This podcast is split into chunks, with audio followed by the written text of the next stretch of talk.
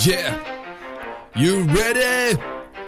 For those of you who want to know what this is all about, this is 10% luck, 20% skill, 15% concentrated power of will, 5% pleasure, 50% pain, 100% reason to remember the name Bear. Name up in he just wants to be heard, whether it's the beat of a mic. He feels so unlike everybody else alone, in spite of the fact that some people still think haven't known, but fuck knows the code. It's not about the salary, it's all about reality and making some noise, making the story, making sure his list stays up. That means when it puts it down, tax picking it up. Let's go. Who the hell is he anyway? He never really talks much, never consumes status, believing them starstruck. Humble through opportunities given despite the fact that many misjudge cause he makes a living from writing raps. Putting together himself, not a picture can nest, never asking for someone's help.